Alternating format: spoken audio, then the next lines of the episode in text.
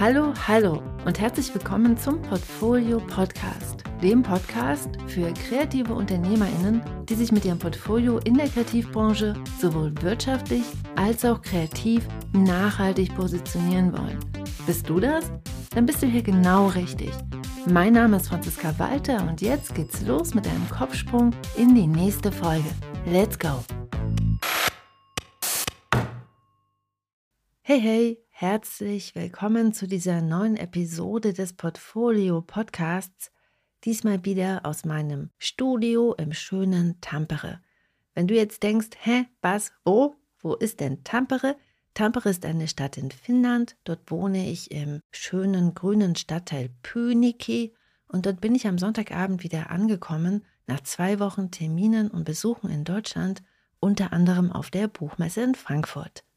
Heute möchte ich mit dir hier im Podcast über Geld sprechen. Insbesondere möchte ich mit dir deine Beziehung zu Geld genau unter die Lupe nehmen und diese unsichtbaren Geldglaubenssätze aufdecken, die gegebenenfalls dafür sorgen, dass du zu niedrige Honorare erzielst. Denn deine emotionale Beziehung zu Geld, diese bestimmt mit, welche Honorarhöhen du verhandelst. Also ob du hohe oder eher niedrige Honorare in deinen Auftragsverhandlungen erzielst. Kreative denken ja oft, dass es hauptsächlich die künstlerische Qualität der kreativen Arbeit ist, die bestimmt, wie gut oder eben weniger gut wir bezahlt werden. Natürlich ist die künstlerische Qualität deiner Arbeit wichtig und natürlich solltest du als Illustratorin bzw. Designerin dein Handwerk beherrschen, aber ob du hohe oder weniger hohe Honorare erzielst, hängt von so vielen anderen Faktoren ab. Und die anderen Faktoren sind so viel wichtiger als die künstlerische Qualität. Was ist wichtig? Zum Beispiel deine Positionierung. Denn in dieser entscheidest du, auf welchen Märkten du deine kreative Arbeit anbietest und welchen Kundinnen du ein Angebot zur Zusammenarbeit machst. Das heißt, hier hast du ganz viele Möglichkeiten, ganz selbstbestimmt dafür zu sorgen, dass du besser bezahlt wirst mit deiner Positionierung. Und daneben beeinflusst zum Beispiel eben auch deine emotionale Beziehung zu Geld, wie erfolgreich du Honorare verhandeln kannst und wie erfolgreich du auch hohe Honorare durchsetzen kannst. Vielleicht fragst du dich jetzt gerade, hm, Franziska, warum ist das bei dir gerade Thema? Gute Frage. Im Moment geht es in der aktuell laufenden Portfolio Akademie um Wirtschaftlichkeit. Wenn du jetzt denkst, hä, was ist denn die Portfolio Akademie? Das ist mein zwölfwöchiges Online-Programm für DesignerInnen und IllustratorInnen und darin positionierst du dich und zwar nachhaltig, also sowohl künstlerisch als auch wirtschaftlich. Denn am Ende geht es ja um beides. Es geht einmal darum, dass du mit deiner kreativen Arbeit gut Geld verdienst, aber es geht eben auch darum, mit deinen eigenen Interessen und Stärken etwas in der Welt zu bewirken, damit dein Herz weiterhin für die Sache brennt. Und in der Portfolio Akademie lernst du deine Stärken und Fähigkeiten deshalb besser kennen, du findest heraus, was dich antreibt, aber du machst eben auch eine Marktanalyse und formulierst damit ein knackiges Angebot und eine klare Akquisestrategie. Du machst also den Rundumschlag und bist am Ende dieser zwölf Wochen nachhaltig positioniert. Und die TeilnehmerInnen der aktuellen Portfolio-Akademie machen gerade genau das. Gerade sind sie in Woche 4 des Prozesses und da beschäftigen sie sich mit der Frage, wie viel sie eigentlich mit ihrer kreativen Arbeit verdienen wollen. Basierend auf dieser Zahl rechnen sie dann aus, wie das funktionieren kann. Sie machen dazu eine Marktanalyse und überprüfen, welchen Wert ihre kreative Arbeit auf den verschiedenen Design- und Illustrationsmärkten hat.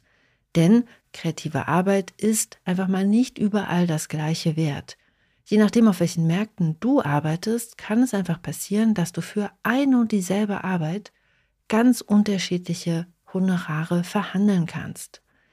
In der letzten Live-QA der Portfolio Akademie haben wir also darüber gesprochen, welche Märkte wirtschaftlich attraktiv sind, welche Märkte schwieriger sind, wenn man da so mit einer wirtschaftlichen Brille drauf schaut, und welche möglichen Handlungsoptionen die Teilnehmerinnen haben, wenn sie sich wirtschaftlicher aufstellen wollen, also einfach mehr verdienen wollen mit ihrer kreativen Arbeit. Bei dieser wirtschaftlichen Analyse zeigt sich einfach sehr, sehr oft, dass hinter den wirtschaftlichen Fragestellungen, also diesen ganz klaren Fakten und Zahlen, eben auch emotionale Fragestellungen sitzen. Denn Geld ist ein unglaublich emotionales Thema. Die meisten Menschen tragen tief in sich drin Glaubenssätze zu Geld mit sich herum und ganz oft negative Glaubenssätze, limitierende Glaubenssätze, die dafür sorgen, dass man nicht die eigenen Ziele erreicht. Und diese Glaubenssätze bestimmen mit, wie du und ich und wie wir alle mit Geld umgehen. Und sie bestimmen eben auch mit, wie wir verhandeln und welchen Wert wir in unserer eigenen kreativen Arbeit erkennen. Und hier gibt es so einige Klassiker, die du bestimmt auch kennst. Das sind diese Sätze, die du in deiner Kindheit, in deiner Familie und in deinem familiären Umfeld oft gehört hast. Zum Beispiel könnte das sein, über Geld spricht man nicht. Oder bei Geld hört die Freundschaft auf. Oder Geld stinkt. Oder Geld verdirbt den Charakter. Diese Geldglaubenssätze sind auch kulturell und regional geprägt. Es gibt Regionen, in denen zum Beispiel Sparsamkeit als höchstes Gut gehandelt wird und in anderen Regionen dominieren andere Werte. Durch häufiges Hören oder negative Erfahrungen oder auch nur durch die reine Beobachtung dessen, was um uns herum in der Kindheit passiert, werden diese Sätze zu tiefen Überzeugungen, Kinder haben im Rahmen der Sozialisierung auf eine gewisse Art und Weise überhaupt keine Chance, sich dagegen zu entscheiden. Je nachdem, was um uns herum in der Kindheit passiert ist, werden diese Erfahrungen und Beobachtungen verinnerlicht und bestimmen seitdem mit, wie wir uns in Bezug zu Geld verhalten. Und weil viele Menschen eine eher schwierige Beziehung zu Geld haben, ist es sehr, sehr wahrscheinlich, dass dir in deiner Kindheit zumindest einige negative Geldglaubenssätze in deinen Rucksack gepackt wurden. Manche dieser Glaubenssätze drehen sich auch nicht direkt um Geld. Einige beschreiben das Verhältnis von Geld zur Arbeit, also der Art und Weise, wie du zum Beispiel Geld verdienst. Das Sprichwort ohne Fleiß keinen Preis beschreibt zum Beispiel, dass nur die Dinge, die du dir hart erarbeitest und die dich Schweiß und Anstrengung kosten, auch etwas wert sind.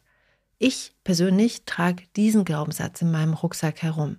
Und deshalb habe ich mich in der Vergangenheit auch ganz, ganz oft so verhalten, weil ich auf eine gewisse Art und Weise erwartet habe, dass nur anstrengende Arbeit etwas wert ist, habe ich immer wieder eine Bestätigung für meine innere Überzeugung im Außen geschaffen, das ist eine ganz klassische, selbsterfüllende Prophezeiung, die immer wieder Arbeit und gute Honorierung mit Anstrengung und viel Schweiß verbunden hat. Aber stimmt es wirklich? Beim Sprichwort ohne Fleiß keinen Preis kann ich, wenn ich da mit emotionalen Abstand drauf schaue und sozusagen kognitiv pragmatisch, kann ich ganz klar sagen, nein, das stimmt nicht immer. Gerade bei kreativen Aufgaben ist es durchaus möglich, dass der Auftrag Spaß macht, dass er dir leicht fällt und dass es auch mal schnell geht und trotzdem einen hohen Mehrwert für deine Kundinnen erzeugt und deshalb eben trotzdem monetär viel wert ist für deine Kundinnen. Glücklicherweise bin ich meinem negativen Geldglaubenssatz auf die Schliche gekommen, mehr dazu gleich. Wie gesagt, in der Portfolio Akademie begleite und unterstütze ich Illustratorinnen und Designerinnen dabei, sich wirtschaftlich und künstlerisch zu positionieren. Sich wirtschaftlich und künstlerisch zu positionieren heißt, sich auf den verschiedenen kreativen Märkten mit der eigenen kreativen Arbeit so zu platzieren, also an die richtige Stelle zu stellen auf der Landkarte deiner Märkte, dass mittelfristig sowohl deine künstlerischen als auch deine wirtschaftlichen Ziele Realität werden. Zu so einer Positionierung gehört es auch, die eigenen Ziele zu formulieren, sowohl die künstlerischen als auch die wirtschaftlichen. Und wenn du das getan hast und deine wirtschaftlichen Ziele für dich formuliert hast, dann gilt es, eine Strategie zu entwickeln und die Märkte auszuwählen, mit denen du diese wirtschaftlichen Ziele auch erreichen kannst. Und für diese Umsetzung stehen dir verschiedene Werkzeuge und Strategien zur Verfügung. Und das sind hauptsächlich Dinge, die du lernen kannst. Das sind Fähigkeiten, die mit Talent nichts zu tun haben, sondern das sind Dinge, die du lernen kannst. Du kannst zum Beispiel lernen, effektiver zu verhandeln. Das sorgt automatisch dafür, dass du mit großer Wahrscheinlichkeit mittelfristig mehr verdienen wirst. Du kannst auch ganz bewusst die Marktbedingungen deiner Märkte kennenlernen und die Stellen identifizieren, an denen du drehen kannst, um deine Honorare zu vergrößern. Aber, und hier kommt das große Aber, wenn du in deinem Positionierungsprozess dich ausschließlich auf die rationalen, faktischen und wirtschaftlichen Analysen fokussierst und deine emotionale Beziehung zu Geld dabei übersiehst, dann ist es sehr wahrscheinlich, dass sich deine wirtschaftliche Situation nicht nachhaltig verändern wird, selbst wenn deine Positionierung auf dem Papier super funktioniert. Denn bist du dir deine emotionalen Glaubenssätze nicht bewusst, werden diese in all deinen Verhandlungen unsichtbar mit am Tisch sitzen. Sie bestimmen dein Handeln und limitieren deine Handlungsmöglichkeiten, indem sie wie Scheuklappen deine Sicht auf die Welt einschränken. Wenn sie unsichtbar mit am Tisch sitzen, sabotieren sie so deine Verhandlungen. Das klingt jetzt wahrscheinlich ganz schön düster, aber ich habe für dich eine Lösung mitgebracht und die Lösung klingt fast ein bisschen zu einfach.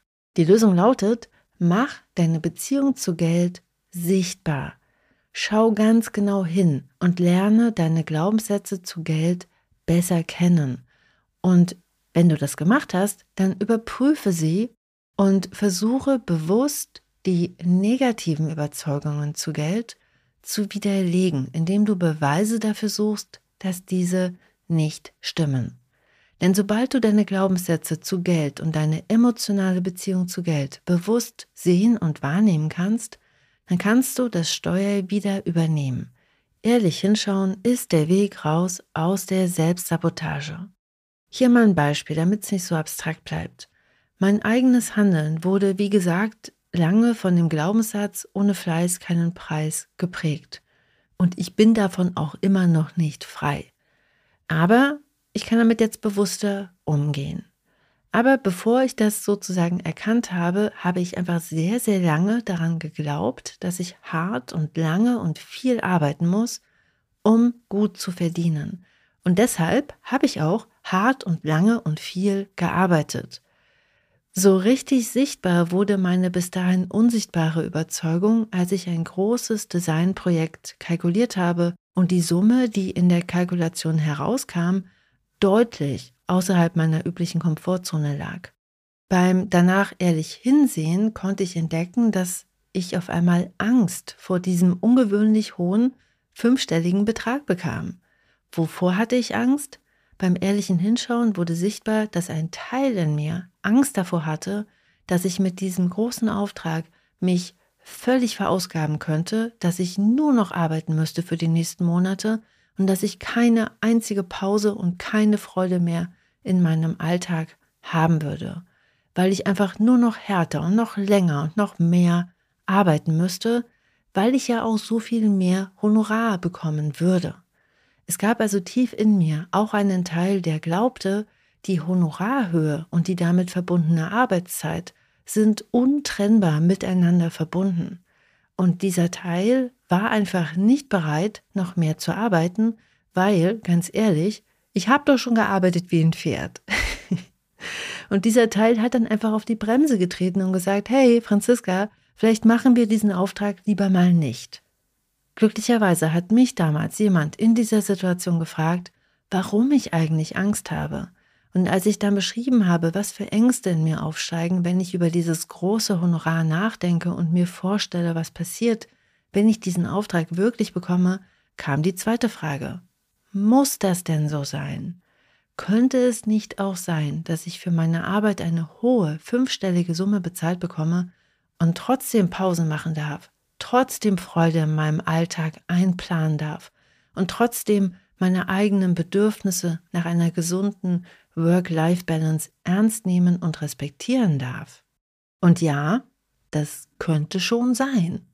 Nachdem meine Ängste dann nicht mehr unsichtbar in mir herumgeisterten, sondern vom Prinzip offen auf dem Tisch lagen, war es leichter, mich diesen Ängsten zu stellen und durch sie hindurchzugehen. Das war nicht unbedingt komfortabel. Es war beängstigend, ehrlich gesagt, das Angebot abzuschicken, und es hat unglaublich ambivalente Gefühle in mir ausgelöst, als ich auf einmal den Brief mit der Zusage und mit dem Vertrag zugeschickt bekommen habe. Aber Ängste werden einfach nur kleiner, wenn wir uns ihnen stellen und auf diese Art und Weise die Erfahrung machen dürfen, dass sich die Angst nicht bewahrheitet. Angst und Mut gehören zusammen. Mutig zu sein bedeutet einfach nur, durch die Angst hindurchzugehen, anstatt davor stehen zu bleiben. Und heute möchte ich dieser Mensch für dich sein, der dich einlädt, durch die Angst hindurchzugehen. Und deshalb frage ich dich, welche Gefühle löst es in dir aus, wenn du dir vorstellst, so richtig reich zu werden mit deiner kreativen Arbeit, was immer richtig reich für dich bedeutet? Beschreib mal die Bilder, die sich auf einmal in deinem Kopf auftun, wenn du dir vorstellst, so richtig reich zu werden mit deiner kreativen Arbeit. Und dann schau dich mit einem neugierigen Blick um und erforsche, ob auch Ängste und Sorgen in dir auftauchen. Was sagen die Ängste? Schreib sie auf. Und dann frag dich im zweiten Schritt, woher kenne ich diese Ängste? Wo blockieren und bremsen mich diese Ängste in meinem Berufsalltag? Versuche konkrete Stellen zu identifizieren, wo diese Ängste dein Handeln unbewusst beeinflussen. Und frag dich auch, wovor beschützen sie dich? Und was wäre, wenn diese Ängste nicht automatisch die Realität sind? Kennst du zum Beispiel Menschen, die mit ihrem Handeln beweisen, dass es auch anders geht? Und was würde passieren, wenn du dich traust, durch die Angst hindurchzugehen? Wenn du Lust hast, diesen wirklich wichtigen Fragen in einem zwölfwöchigen Positionierungsprozess angemessen Raum, Aufmerksamkeit und Zeit zu schenken, um deine wirtschaftliche und deine künstlerische Positionierung nachhaltig und selbstbestimmt zu gestalten, dann komm in die Portfolio Akademie. Die nächste Runde der PA startet im Frühling 2024. Trag dich jetzt auf die unverbindliche Warteliste ein und erhalte alle Infos als erstes zusammen mit einem Early Bird Super Special Angebot, das nur die Menschen bekommen, die auf der Warteliste stehen. Eintragen kannst du dich unter www.diegutemappe.de slash pa P wie Portfolio und A wie Akademie. Und das Ganze ist, wie gesagt, total unverbindlich. Und damit wünsche ich dir ganz viel Spaß beim Erforschen und beim mutig sein, den Ängsten ins Gesicht zu blicken und dann hindurch zu gehen. ich wünsche dir alles Liebe. Wir hören uns wieder nächste Woche. Ich freue mich auf dich. Bis dahin. Tschüss.